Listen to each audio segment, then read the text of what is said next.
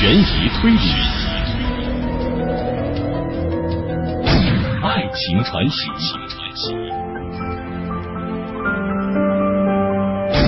古今中外，道尽人间百态，惊心动魄的故事情节，酣畅淋漓的听觉盛宴，嬉笑怒骂，百转千回，尽在金牌故事会。好，诸位好，欢迎各位收听河北广播电视台的金牌故事会，我是阿信。那咱们还是直接进入到今天的法治故事。转眼就到了我参加工作以后的第一个圣诞节，也不知道为什么，呃，中国人对洋节是相当的重视，不信耶稣却要过圣诞，不过是找一个借口，让自己的生命多上一些颜色吧。一个月前呢，我的女友铃铛也来到了省城工作。虽然她也是法医专业毕业，但是在我的苦口婆心下，她还是决定放弃了这个原本就不太适合女性的工作，转行当了医生。这也是我们在省城重新相聚的第一个节日，我也显得特别重视，毕竟拿了工资了，总要显得阔绰一些嘛。参加工作的这半年，我出差的时间占了三分之二。相聚的第一个平安夜，我一整天都在忐忑，又或者说是一种不祥的预感。总算是到了晚上，估计是没有什么大事的，就心情愉快的跟着叮当坐在一家不错的韩式烧烤店里要吃晚饭了。可未曾想，第一锅肉刚烤熟。电话铃就猛然响起了，我皱了皱眉头，忐忑的从口袋里掏出了手机。唉，真是越怕什么越来什么。电话上显示出“师傅”这两个字，在哪儿呢？这是师傅给我打电话的习惯性的开场白，急匆匆的声音表示出我这顿晚饭肯定是泡汤了。呃，在呃在吃饭呢，师傅，给你二十分钟的时间，听大门口集合。又有案子了，青下县烧死了三个，烧死，非正常死亡啊。那么我们也要去？跑了半年的命案，已经对非正常死亡事件非常轻视的我问道：“死亡三人，我们必须到场，不管什么性质。再说了。”你敢保证不是死后焚尸吗？别废话了，按时到。以前听见有案子，我会满心欢喜的，可是这一次却充满了内疚。去吧，我自己打车回家。铃铛姐姐虽然眼眶有些红了，但是毕竟是咱法医毕业的，政治素质那还是相当过硬的。二十分钟之后。我和师傅乘车，趁着夜色赶往两百多里宫外的青下县。在赶往现场的乡村小路上，车突然刹车，颠簸了一下。驾驶员阮师傅说了一句：“哎呦，对不住啊！”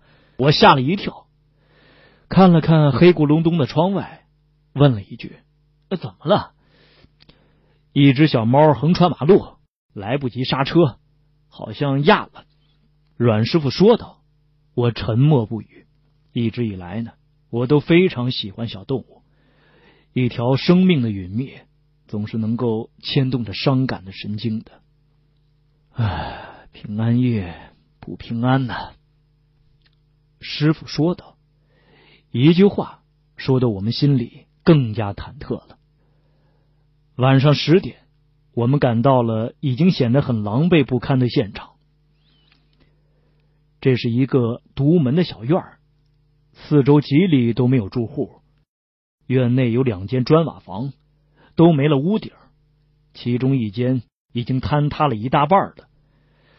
院内到处都是积水，看来门外的两辆消防车是费了不少力气才把这场大火扑灭的。房子还在腾腾的往上冒着黑烟呢。门口已经拉上了警戒线。刑事现场勘察车车顶上的大灯把现场照得雪亮。几名着便服的刑警正在分头询问参与灭火的消防队员和村民们。先简单了解一下情况吧。师傅皱着眉头看了看糟糕的现场。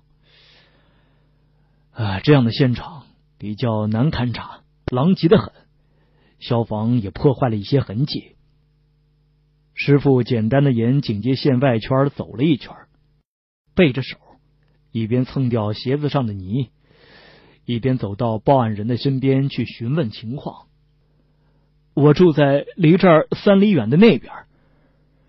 报案人很热心的一边指着远处，一边说道：“呃，晚上五点的时候，天也开始黑了。”我就看到这边好像是有烟，随后呢就看到有火光了。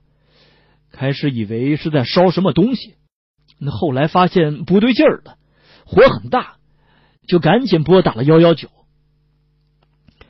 打完报警电话，我就跑到这边来，看这房子都烧着了，我也进不去，就喊老夏，老夏一点动静也没有。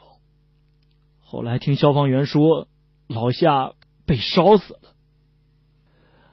报案人是一个五十多岁的老头，他的眼睛红肿，像是哭了很久的样子。这场火灾是意外还是人为呢？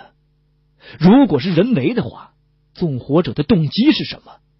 他跟被烧死的人究竟有什么矛盾呢？我们继续走进勘察现场，思索。面对，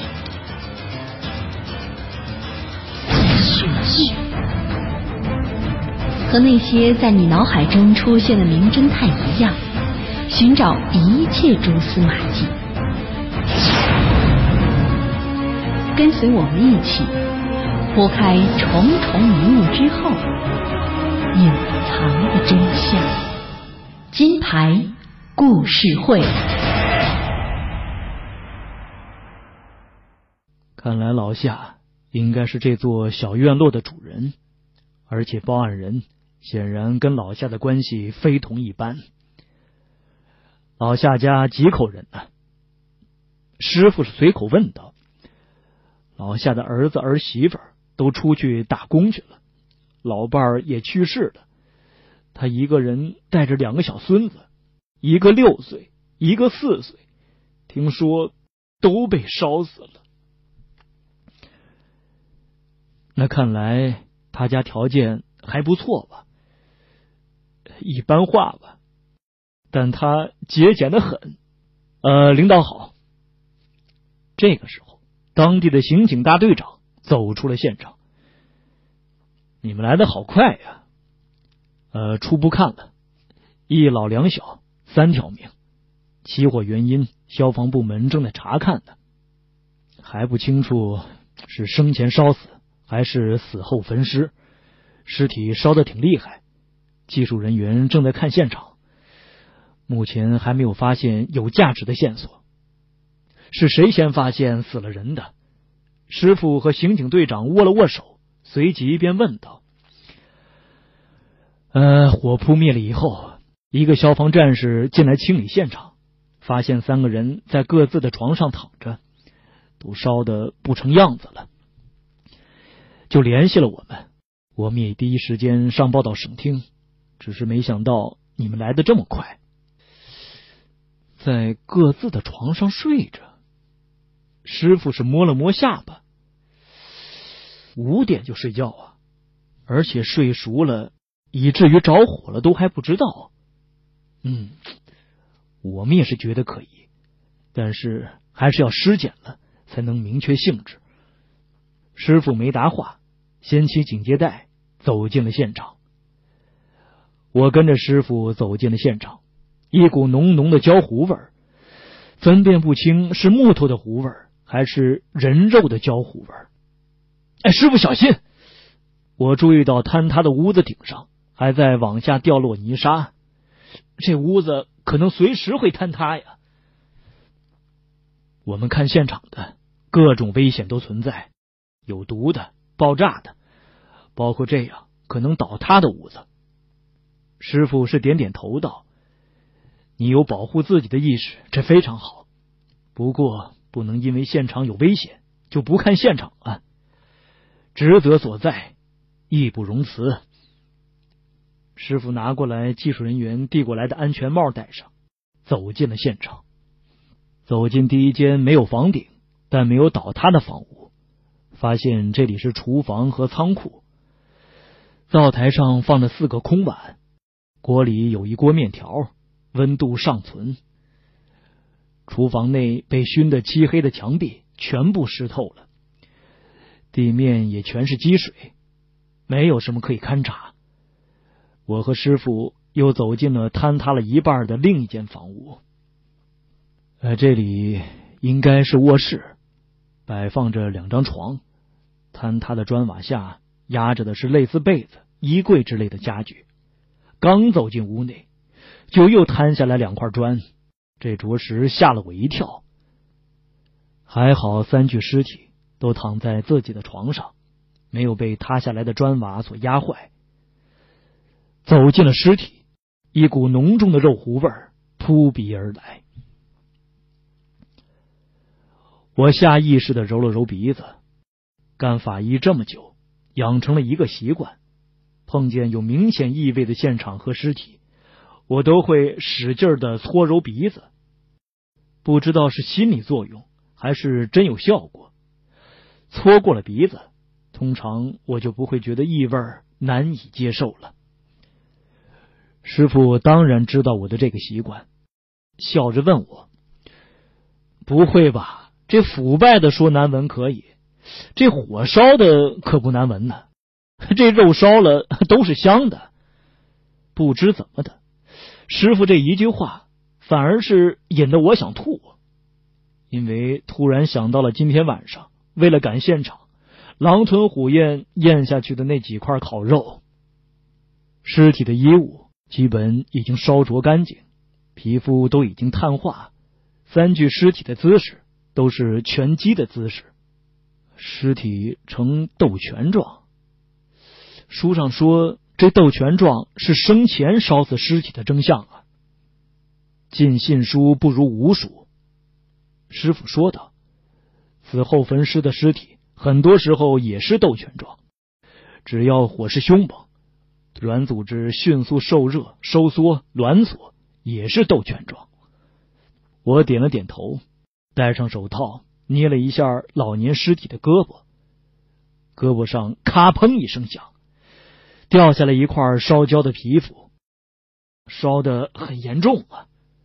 我说道：“房子顶都烧完了，当然厉害了。”师傅是一边观察地面，一边用脚尖蹭了蹭硬土质的地面，说道：“这里碳化最严重了，这里应该是起火点，而且有助燃物。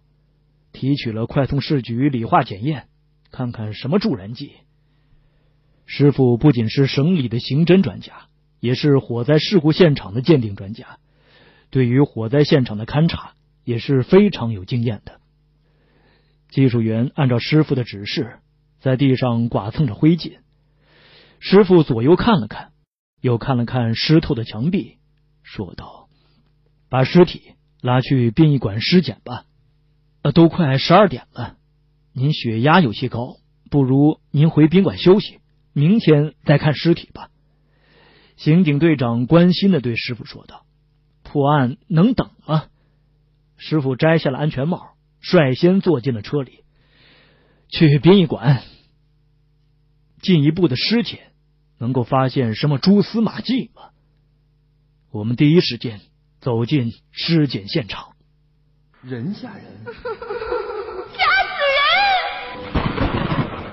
每一集故事都足以唤起你对恐怖的一切幻想、战栗和纠缠不清的欲望。从那变异流转的情景，你似乎闻到黑暗中升腾的阴沉和诡秘，感觉到背后正冷冷窥视你的目光，让你分分秒秒。身在其中。那一年的青下县还没有建成尸体解剖室，到了殡仪馆，我们全都傻了眼。青下县殡仪馆到处都是黑咕隆咚、静悄悄的，只有走进停尸房，才终于听见了繁简的声音。那是冰冻尸柜压缩机发出的轰鸣声。停尸房也没有灯，月光从窗外照进来，没有一丝月下的浪漫，反倒多了一些阴森的感觉。能想办法照明吗？师傅问道。毕竟尸体解剖必须的条件之一就是要有充足的光线。呃，两个办法。一个办法是用勘察车车顶的大灯，很亮，不过一箱油只能照七个小时。现在咱只剩下半箱油了。青下县的邵法医说道：“还有就是用接线板接一个灯泡到外面，不过亮度有限。呃，三个小时我们肯定忙不完的。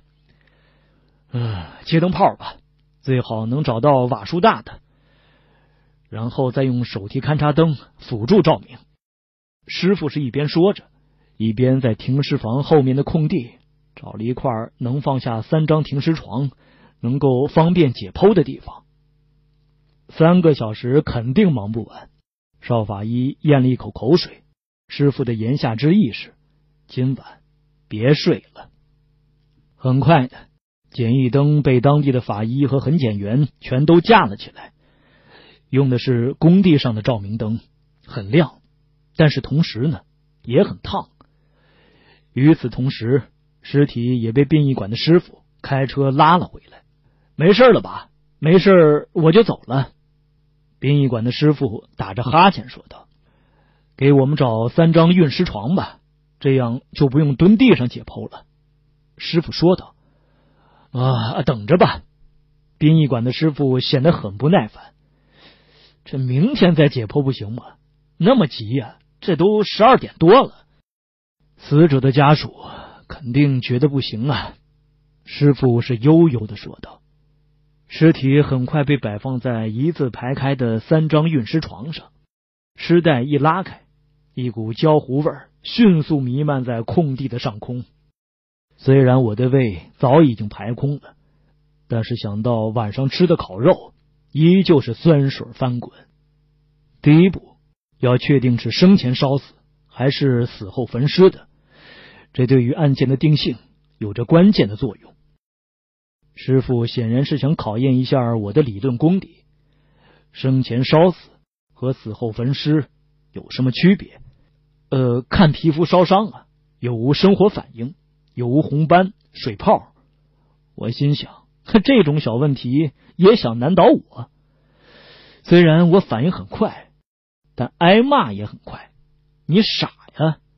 碳化了还看什么生活反应啊？我还没说完呢。关键是看死者的呼吸道有没有烟灰碳沫。嗯，还要看呼吸道和肺脏有没有热灼伤，同时要看看有没有一氧化碳中毒的征象。师傅强调道：“很多火场的尸体还没有吸入烟灰炭末，就已经一氧化碳中毒死亡了。这样的尸体因为没有吸入烟灰，会被误认为是死后焚尸的。”穿戴整齐的我点点头，伸手碰一下尸体，咔砰一下，又掉了一块烧焦的皮肤，露出了猩红的皮下组织，在强光的照射下。分外阴森恐怖。先看小孩的吧，先易后难。师傅说着，走到两具小孩的尸体旁，开始检验尸表。虽然尸表已经全部碳化，但是尸表检验一样都不能少。尸表检验和尸体解剖都没有发现明显的外伤。我用止血钳夹住尸体气管的一旁。用洗净的手术刀轻轻切开非常稚嫩、非薄的小孩的气管。非常意外的是，整个气管内全部都是烟灰，热灼伤也非常的明显。这居然是生前烧死！我讶异的说道。师傅在一旁皱着眉头不说话。很快呢，他突然间像想到了什么，用手术刀麻利的切开了小孩的头皮。小孩的头皮已经烧的不完整了，而且非常脆。头皮下到底有没有血肿，已经无法分辨。但是切开头皮之后，却发现颅骨已经破碎了，有几块颅骨粘附在头皮上。随着师傅剥开头皮的时候，掉落下来，露出了红白相间的脑组织。头部有损伤。邵法医说道：“不是吧？我虽然没有见过烧成这样的尸体，但是理论功底还是不错。这书上说了，烧死的尸体经常会出现颅骨崩裂的现象，是因为燃烧之后颅骨脆化、脑组织膨胀等原因造成的。没错，烧成这种程度的尸体，尤其是幼儿的尸体，通常会有颅骨骨缝分离。”甚至颅骨崩裂的现象出现，师傅认可了我的观点，但是从脑组织的颜色来看，应该是有外伤的。师傅对照着脑组织有些偏红的部位，仔细观察着颅骨崩裂的痕迹。突然，师傅是眼睛一亮，我就说嘛，这根本就不太可能是意外失火的事件。听师傅这么一说，我们都凑过头去看。师傅用止血钳指着颅骨崩裂的许多骨折线中的一条，说道：“你们看，这条骨折线边缘的颅骨是往内凹陷的。我们知道，烧死尸体中颅骨崩裂的骨折线是因为脆化膨胀而形成的。骨折线都是线性的，绝对不可能往内凹陷，没错吧？”我们纷纷点点头。师傅接着说道：“这个骨折线应该是一条凹陷型的骨折线。凹陷型骨折，脑组织内又有出血，又没有对冲伤，那么就只能是外力直接作用所致了。”您的意思是说，小孩是被打晕之后活活烧死的？少法医问道。如果没有猜错的话。另一个小孩，他的情况应该跟这个是一样的。很快，我们解剖完毕另一具小孩的尸体，和师傅猜想的一样，气管内充满了烟灰，全身没有其他外伤，但颅骨崩裂的痕迹当中有几条骨折线是往内凹陷的。看来凶手很有信心，他直接让小孩失去抵抗，然后烧死。并不害怕小孩能活过来，所以我认为他的助燃物应该是汽油之类极易燃烧的东西，直接浇在死者的身上。既然是谋杀案，那么凶手跟这老少三人究竟有什么样的矛盾呢？进一步的尸检会发现什么蛛丝马迹吗？我们接着往下说，思索。面对，血和那些在你脑海中出现的名侦探一样，寻找一切蛛丝马迹。跟随我们一起拨开重重迷雾之后，隐藏的真相。金牌故事会。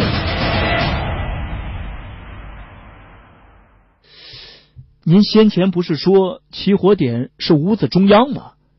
少法医问道。是的，那里应该是装助燃剂的容器，也是起火点。火势很快就蔓延到尸体上的。回头我们再去现场看一看那一片灰烬。师傅抬头看看我，我正愣在一旁沉思。师傅立即读懂了我的意思。怎么？还不太相信是杀人案件，那我们就看看大人的尸体，也许会有意外的收获。老夏的尸体，我们检验的更加仔细。打开胸腔以后，我隐隐的发现，他的肺脏不像小孩的肺脏，竟然没有一点烧灼伤。我拿起手术刀，准备切开气管，师傅拦住了我：“这个慎重一些，掏舌头吧。”掏舌头是我们常用的简称，意思就是从颈部把口腔内的舌头掏出来，然后可以把整套内脏。全部和身体分离，这种办法通常运用在需要法制组织病理学检验的时候。要取所有的内脏切片，在显微镜下诊断。我明白师傅的意思，他是想更仔细的观察死者喉头的情况。我用手术刀沿着尸体的下颚缘把肌肉全部切断，然后从颈部伸进几个手指到尸体的口腔里。掏出了舌头，然后将咽后壁的软组织切断，很顺利的将舌头全都掏了出来。师傅对我熟练的手法表示认可，他微笑的点了点头。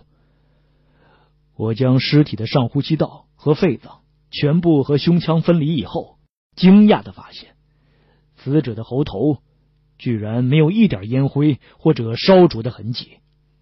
看。这是死后分尸，气管内也应该是干净的。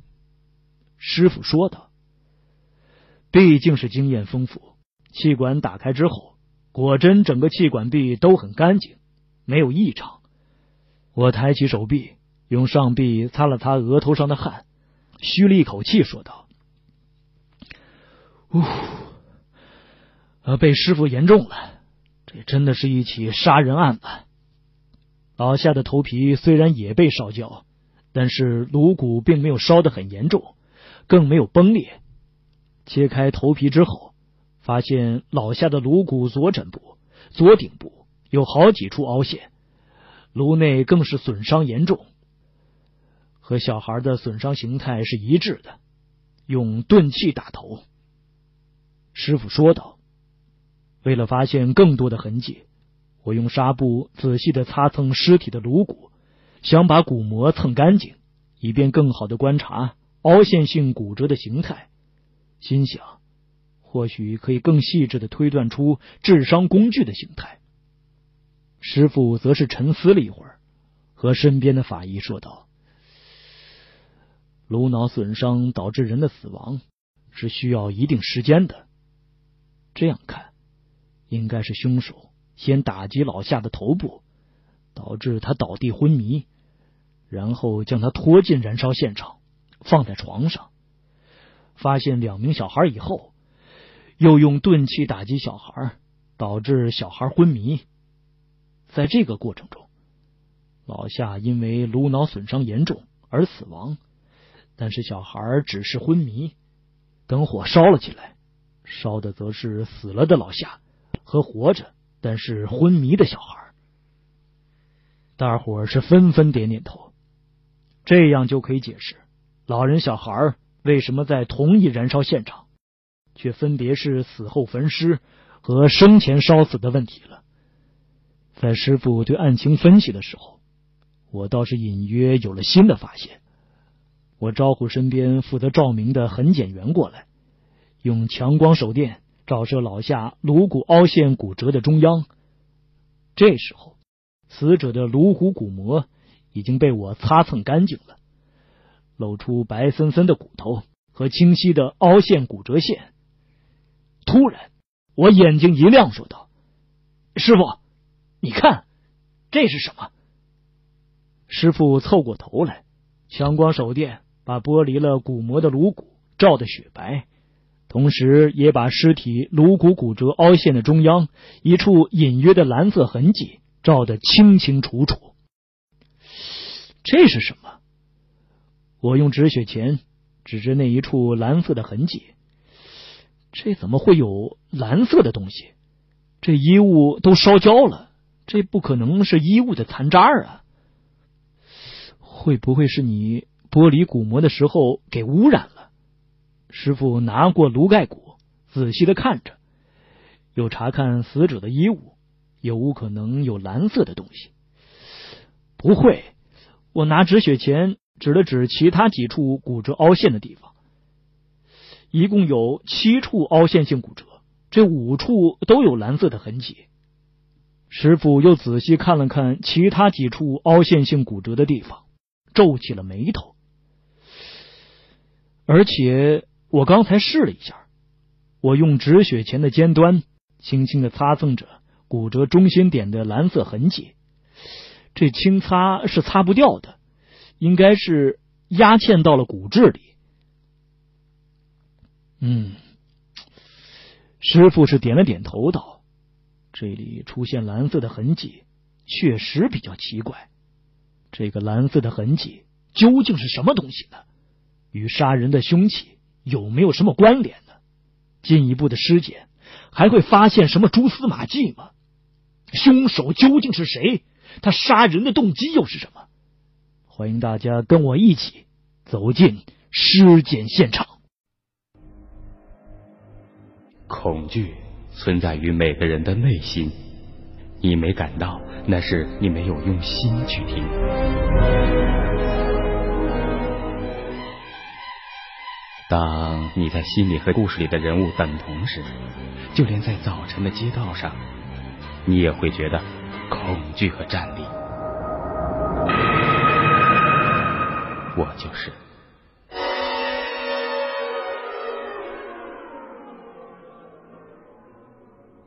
师傅点了点头，道：“这里出现蓝色的痕迹，确实比较奇怪。你有什么看法？蓝色的物质，片状，附着力强。我认为这应该是油漆类的物质。”我重新仔细看了看，继续说道：“能够被压嵌到骨质里，应该是钝器将油漆压嵌进去的。”结合几名死者都是被钝物打击头部导致死亡的，所以根据这个蓝色的物质，我认为最大的可能是凶器外表涂有蓝色的油漆，凶器打击颅骨，将凶器上的蓝色油漆压嵌到了颅骨的骨质里。师傅沉思了一会儿，点了点头：“你的这个发现，应该是我们今晚最大的收获了。”看到师傅的眉头洋溢出了喜悦，我知道他的这一句话是对我今晚的工作最大的肯定。又花了近一个小时的时间，把尸体身上所有的切口裂口全都缝合了，我们才脱了解剖服，洗了手，结束了晚上的工作。居然不知不觉已经五点多钟了，寒风中的我们。双脚都已经冻得麻木了，站在一旁的痕检员则麻利的收起了录像机，显然是对我们的磨磨蹭蹭有些不满。他耸着肩膀，跺着脚，打着哈欠说道：“哎，省厅领导就是敬业呀！这尸体都烧成这个样了，你们还这么认真的缝合，这有意义吗？又开不了追悼会了。”这一句话。引起了我的强烈反感，我皱起了眉头，说道：“死者也有尊严。”这次，我抢在师傅的面前说出了这句话。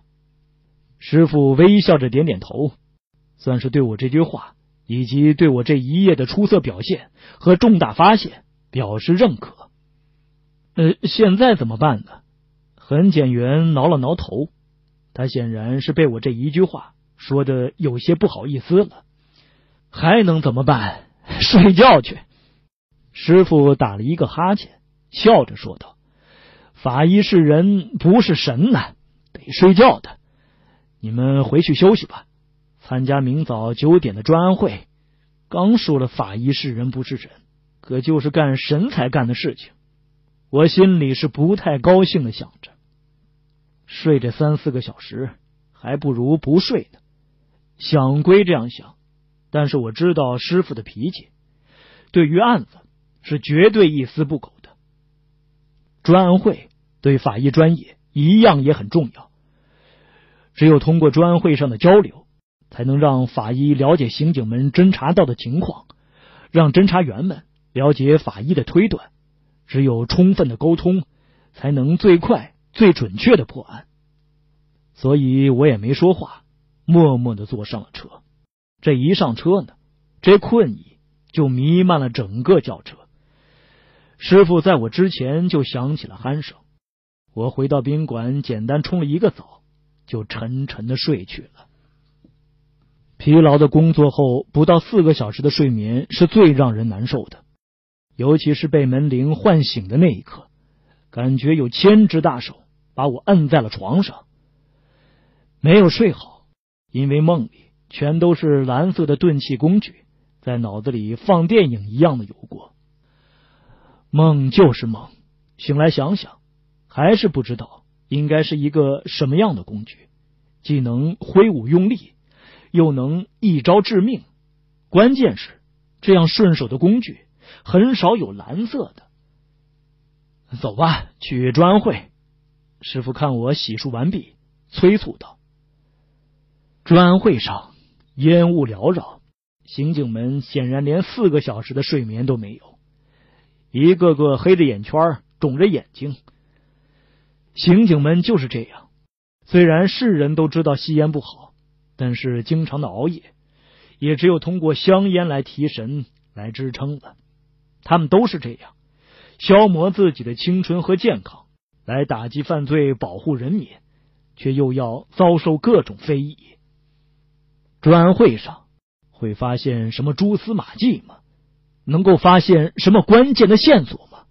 我们一同走进专案会的现场。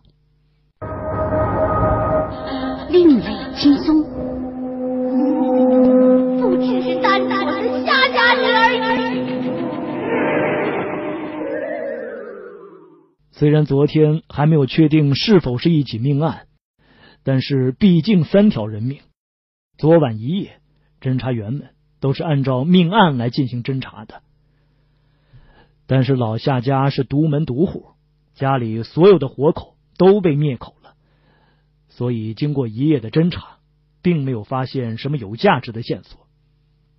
目击者也仅仅知道下午五点多钟老夏家里起火的，对于老夏家的矛盾情仇的调查也遇到了很大的阻力。村民们都反映老夏为人忠厚，儿女又在外打工，并没有查出来。很明显的矛盾关系，所以调查工作目前已经陷入了困境。当师傅说已经通过尸检确定是一起命案的时候，侦查员们并没有太多的讶异，显然他们都已经做好了心理准备。三名死者都是被钝器打击头部，老夏是被打击头部致死，小孩是被打击头部致晕以后再烧死的。助燃物是汽油，师傅说道。显然，今天一早他就接到了理化实验室的电话，通过检验确定了凶手是携带了汽油用于助燃，所以凶手应该是可以轻而易举获取汽油的人。这句话显然并没有引起专案组的兴趣。县局局长说道：“有没有其他的什么指导思想？”师傅摇了摇头，我很诧异，为什么师傅没有把我们的重大发现公布于众？局长的眼神里充满了失望，看来他原本对省厅的刑侦专家是抱以很大的希望的。那那我们下一步该怎么办？他仍然希望师傅能够给专案组指点迷津。呃，下一步让你的兵多休息。师傅是笑着说道：“让大家先休息吧，看着一个个累的，身体是自己的，要以人为本啊。”对于师傅这个工作狂能说出这样的话来，连我都非常诧异。师傅接着说道：“休息一下，下午我们再碰头。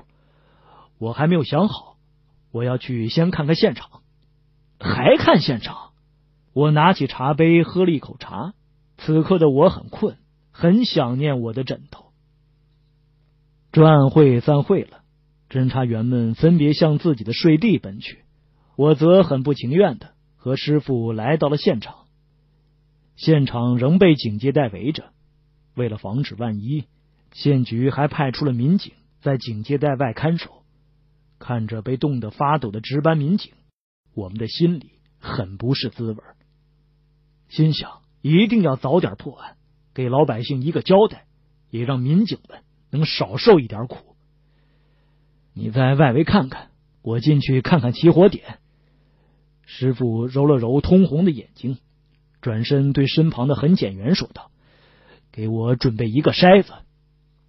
我明白师傅的意思，是让我去寻找蓝色的钝器，而他是去清理起火点的灰烬，看有没有更进一步的发现。按照师傅的安排，我一个人围着现场周边漫步走着，脑子里继续翻滚着蓝色的钝器。大约走了个把小时，突然，远处的草丛中有一个物件。被阳光反射而闪闪的亮着蓝光，我的心立即提到了嗓子眼儿，发了疯似的向蓝色的物件跑去，边跑边戴上了纱布手套。当我气喘吁吁的跑到了蓝色物件旁边，我突然有了一种茅塞顿开的感觉。原来那是一个蓝色的打气筒，在这个特殊的位置出现一个打气筒。而且是比较新的打气筒，这是一件非常可疑的事情。或者说，这个时候的我已经基本确定，我真的找到了凶器。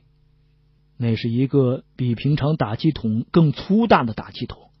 这样的打气筒通常见于给摩托车打气，比一般给自行车、板车打气的打气筒要小一些。打气筒。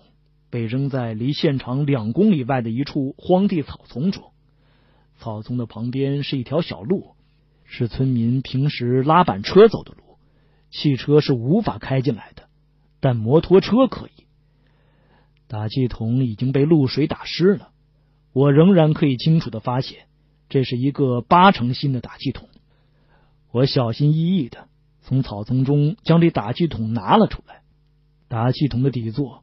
是用蓝色的油漆涂抹的，有几处油漆已经皲裂脱落，露出了黑色的本质。底座的周围可以清晰的看到有几处红黄色的附着物，我知道那一定是血。这个蓝色打气筒是不是就是凶器呢？如果发现了凶器，那能够找到凶手吗？我们接着往下听。如果你胆子不够大的话，最好不要听。因为越恐怖的事情，你就记得越清楚。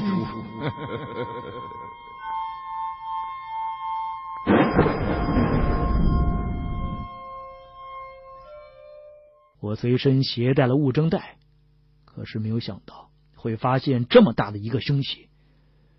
只有两个较小的物证袋，分别套住打气筒的两头，因为一头是着力点，可以判定是否这真的就是凶器；另一头是抓握点，可能找到认定凶手的证据。我拿起打气筒向现场跑去，心里充满了欣喜，我真的发现了凶器。跑到了现场外面，我大声的喊着：“师傅！”师傅戴着头套和口罩走了出来。满脸的笑容，让我猜猜啊，你找到凶器了？我使劲的点了点头，满脸的兴奋。师傅神秘兮兮的举起了戴着手套的右手，说道：“师徒合力，其力断金呢。你看看，我也有发现。师傅的手心里攥着几个塑料片看起来已经烧的不完整了。这是什么呀？”我走近，仔细的看了看这几片其貌不扬的塑料碎片师傅的这个发现可不如我的这个呀！我是哈哈的笑道。师傅看着我得意洋洋的样子，说道：“别太自负，你仔细看看这几片塑料片是我从起火点的灰烬里筛出来的。原来师傅真的用了几乎一上午的时间。”把现场中心的灰烬慢慢的筛了一遍，并且从中发现了这几片让师傅很是欣喜的塑料片。这是几片红色的硬质塑料片，我仔细的翻来覆去的看了半天，并没有发现什么特别有用的线索。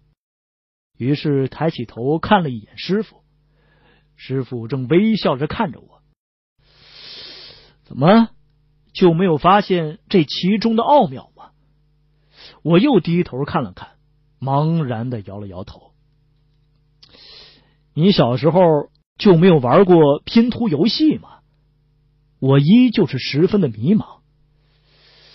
就是能把这些碎片拼在一起，这又能说明什么呢？心里虽然是这样想着，但是嘴上依然不服输。我可是拼图高手。不一会儿呢，我把烧碎的碎片拼了一个大概，松散散的摆在地上。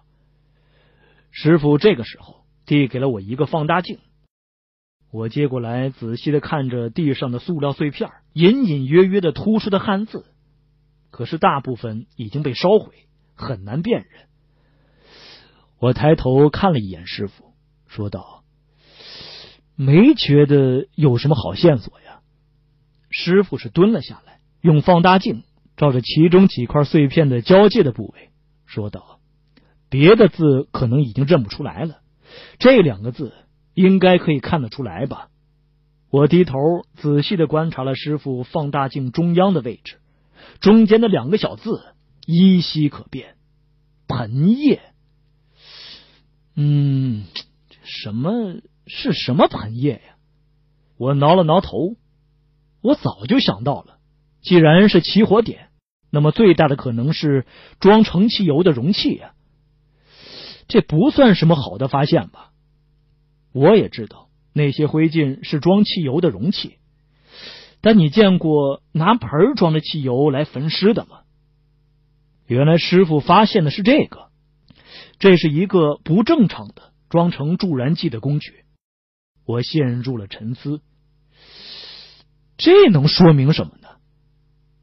师傅看了一眼我沉思的表情，知道我还是没什么头绪，指了指我手上的打气筒。提示我说：“你发现的这个凶器，你有什么想法吗？”师傅的话把我从沉思中拉了回来。我说道：“嗯，我是这样想的，这不同于一般的打气筒，应该是给摩托车打气的那种。而且我发现打气筒的地方是一条小路旁边，那儿是山路。”骑自行车经过的可能性不大，只有可能是徒步，或者说是骑摩托车。对，很好。徒步端着一盆汽油来焚尸，师傅用调侃的语气说道：“不会是死者家里的汽油吗？”我问道：“你说的问题我也想过了，也查看过了。死者家里没有能用得着汽油的工具，所以。”他也没有常备汽油的必要。我知道了，您说的是凶手是驾驶摩托车来到现场的，对，这是其一。其二是这起案子应该是一起激情杀人。你想想看，如果是预谋杀人，可以用桶带来汽油，方便携带，方便泼洒，而该案。是用盆装的汽油，那么最大的可能是凶手杀人之后就地取材，拿了一个盆用盆接了摩托车内的汽油，然后再焚尸的。我点点头，觉得师傅分析的很有道理。师傅接着说道：“小孩的头部损伤虽然能够致昏，但是并没有致死，这就更印证了凶手的仓促杀人、焚尸。”我回头想了想，突然不太理解师傅的意思。咱分析了一大圈，感情就分析出了一个激情杀人。师傅是笑了笑道：“那 是的，但是我觉得 这很重要。在死者的家中激情杀人，说明了什么？在死者的家里激情杀人。”这说明了什么呢？凶手究竟是谁呢？通过打气筒，通过盆液，能够找到凶手吗？我们接着往下分析。另类轻松，不只是单纯的吓吓人而已。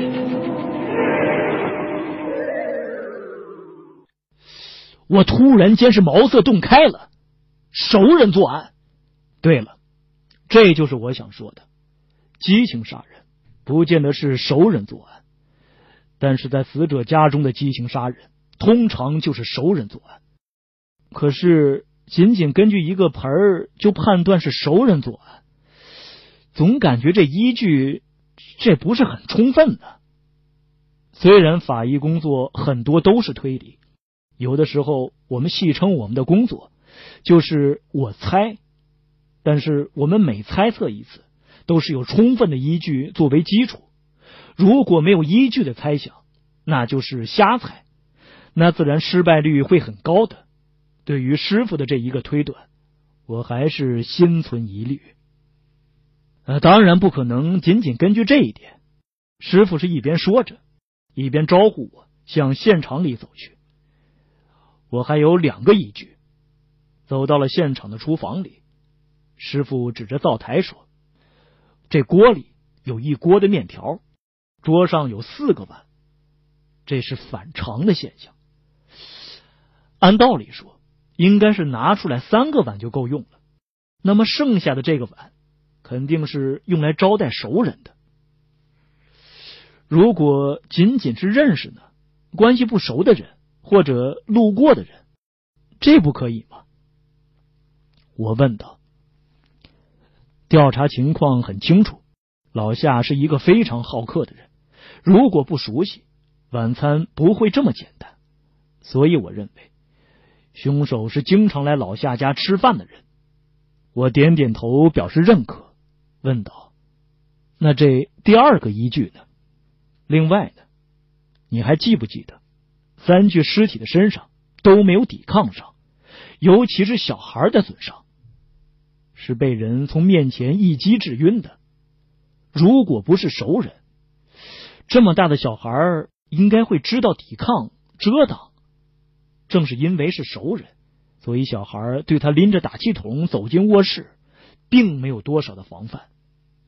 下午的专案会上，刑警们都已经养足了精神。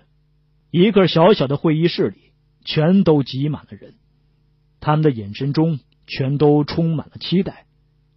在侦查工作陷入僵局的时候，专案组对刑事技术工作，尤其是法医工作，更加充满了期待。通过一个上午的现场勘查，结合昨天的尸体检验，我们有了新的发现。师傅开门见山，话音刚落，仿佛整个专案组。全都重新充满了信心。我们目前有充分的依据，表明此案是一起激情杀人，而且是熟人作案。凶手应该经常逗留在死者的家里，并且有驾驶摩托车的习惯。在侦查员们神采奕奕的眼神中，师傅简短的介绍了我们做出如此推断的依据，说的全场纷纷点头。呃，侦查范围已经很小了，我们很有信心。局长说道。不过，我们该怎么甄别犯罪嫌疑人呢？这次小琴的表现很出色。师傅从桌下拿出了我寻找到的凶器。我们现在就有充分的证据证明这个打气筒就是作案的凶器，而且我们在打气筒上找到了可疑的指纹。专案会的现场。开始有一些小小的杂音了，都是一些充满了兴奋的声音。那您看，作案的动机是什么呢？局长依旧是不依不饶，希望能够尽可能的缩小侦查的范围。既然是激情杀人，动机就不好说了。师傅皱了皱眉头，但是凭感觉，可能会有钱的成分在里面。啊。有依据吗？局长顿时来了兴趣。我在筛选现场灰烬的时候，除了发现盆的碎片，也发现了许多不同季节穿的衣物的碎片。师傅打开了现场盖帽的幻灯片，说道：“大家可以看到，卧室现场虽然房屋基本塌了，但是屋内的衣柜并没有塌，里面的衣物也基本烧尽了。但是衣物碎片不应该散落在整个现场，到处都是。那么只有两种可能了：一是凶手用衣物当助燃物。”二是凶手翻动了现场寻找财物。师傅喝了一口茶，接着说道：“既然凶手费了那么大的劲儿去摩托车内取油，我觉得就没有必要再搬动衣物做助燃器了。因为现场有很多木头家具和被褥，何必再花时间加衣服燃烧呢？如果是为了在现场寻找财物，那么就有可能把这衣柜中的衣服。”弄得满现场都是了。局长是点点头，问道：“既然您说是激情杀人，怎么会又是抢劫杀人呢？”我这里说的激情杀人，是指临时起意的杀人。如果在交谈中，凶手得知老夏有钱，临时动了杀机，也是有可能的。嗯，我知道该怎么做了，交给我吧。局长信心满满的和师傅说完，又转了头向摩拳擦掌的侦查员们说道：“不用再多说了吧，行动吧！”县局局长、师傅和我留在了专案指挥部。师傅和局长在轻松的聊着家常，同时也在等待着侦查员们的消息。我实在是太困了，就斜靠在椅子上，不知不觉的就睡着了。不知道睡了多久，一阵急促的电话铃声响了起来。我揉了揉睡僵硬的脖子，坐直了起来，看见师傅趴在桌子上也睡着了。局长拿起了电话，问道：“怎么样了？”听不清电话那头究竟说了些什么，只能感觉到局长的表情里充满了喜悦。不一会儿呢，局长就挂断了电话。有了你们的推断。我们是省大事了，师傅问道：“有线索吗？”不是线索的问题，案子已经破了。我们三个人都兴奋了一会儿。局长接着说道：“经过调查，老夏确实是在案发前两天去银行取出了他的全部积蓄，三万多块钱。这些钱都是准备给他的儿子的。他的儿子在外地做起了一点小生意。”有几万块钱的资金缺口，就找老夏来借，准备元旦回来来拿的。老夏前两天去镇里买东西，顺便取出了钱，藏在家里的衣柜里。师傅问道：“那人抓到了吗？”啊，抓着了。你分析完了以后，目标就基本锁定了，是老夏的亲侄子。这个人整天是游手好闲，不务正业。经常去老夏家是蹭吃蹭喝的。你们说，经常去老夏家吃饭、骑摩托车的人作案，我们第一个就想到他了。幸好有这个打气筒以及打气筒上的指纹，让这起案件证据确凿。真的是太感谢你们了。师傅继续问道：“过程都交代了吗？对于每破一个案子，师傅都会详细的询问作案的过程。”然后和我们推断的过程相对比，这样不断的总结，也就会不断的提高了。呃，基本都交代了，是老夏无意中说漏了嘴，说自己取了三万块钱，然后那小子就动了杀机，用打气筒打头，再从摩托车内取了油焚尸，又破了一起命案。局长很是兴奋，这真是人为财死。鸟为食亡啊，都是这钱惹的祸呀！师傅是感慨道：“这防人之心不可无啊，这亲侄子也可以灭了门啊。”这感慨归感慨，很快的，我和师傅又踏上了新案子的旅程。